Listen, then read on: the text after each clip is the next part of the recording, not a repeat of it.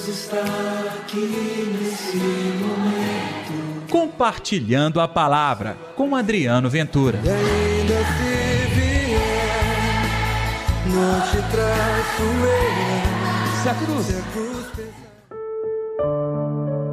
Mas a sabedoria foi reconhecida com base em suas obras.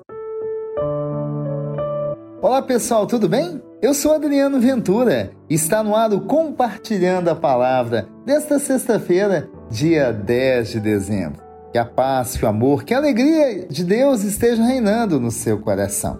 Não se esqueça de dar like no nosso programa e também, gente, compartilhar nas suas redes sociais. É muito importante espalhar a palavra de Deus. Vem comigo também? O evangelho de hoje é Mateus capítulo 11, versículos 16 ao 19. O Senhor esteja convosco, Ele está no meio de nós. Proclamação do Evangelho de Jesus Cristo segundo Mateus. Glória a vós, Senhor. Naquele tempo, disse Jesus às multidões: Com quem vou comparar esta geração? São como crianças sentadas nas praças que gritam para os colegas dizendo: Tocamos flauta e vós não dançastes. Entoamos lamentações e vós não batestes no peito. Veio João, que não come nem bebe, e dizem: Ele está com demônio. Veio o filho do homem, que come e bebe, e dizem: É um comilão e beberrão, amigo de cobradores de impostos e de pecadores. Mas a sabedoria foi reconhecida com base em suas obras. Palavra da salvação, glória a vós, Senhor. Esta comparação com as crianças na praça, muita gente não entende, mas era comum a brincadeira de crianças. Elas queriam brincar para os colegas de flauta, de dança e ninguém quis. Depois, então, vamos a algo mais fácil. Vamos brincar de tristeza, de lamento, ou seja, como se fosse na morte de alguém, lamentações.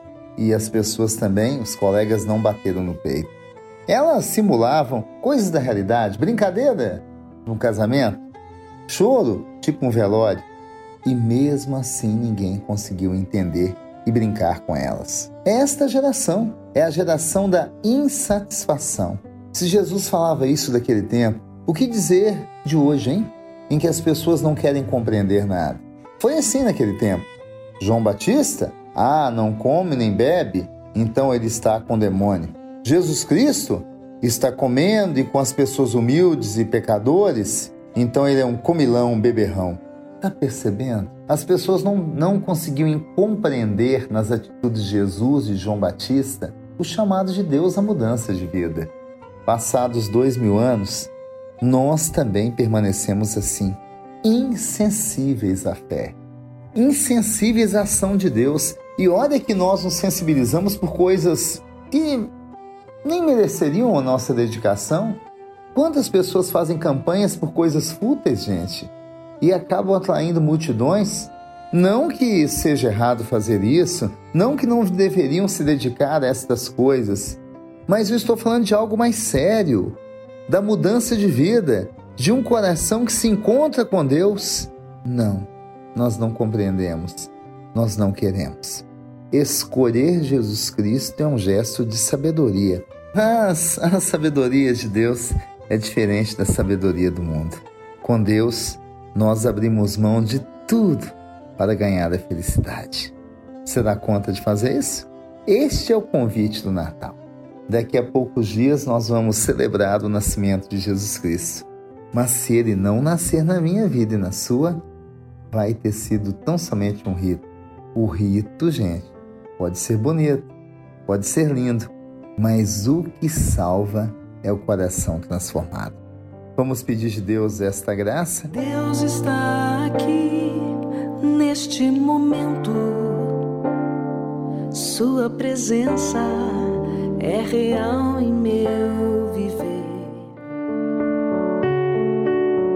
Querido Jesus, ensina-nos a ser sensíveis à Sua palavra, ao seu chamado, que pelo Teu nome possamos encontrar a alegria de vivenciar o Teu amor e espalhar o Seu amor nesse mundo. Que esse Natal seja Natal verdadeiro e Natal feliz é Natal com Cristo.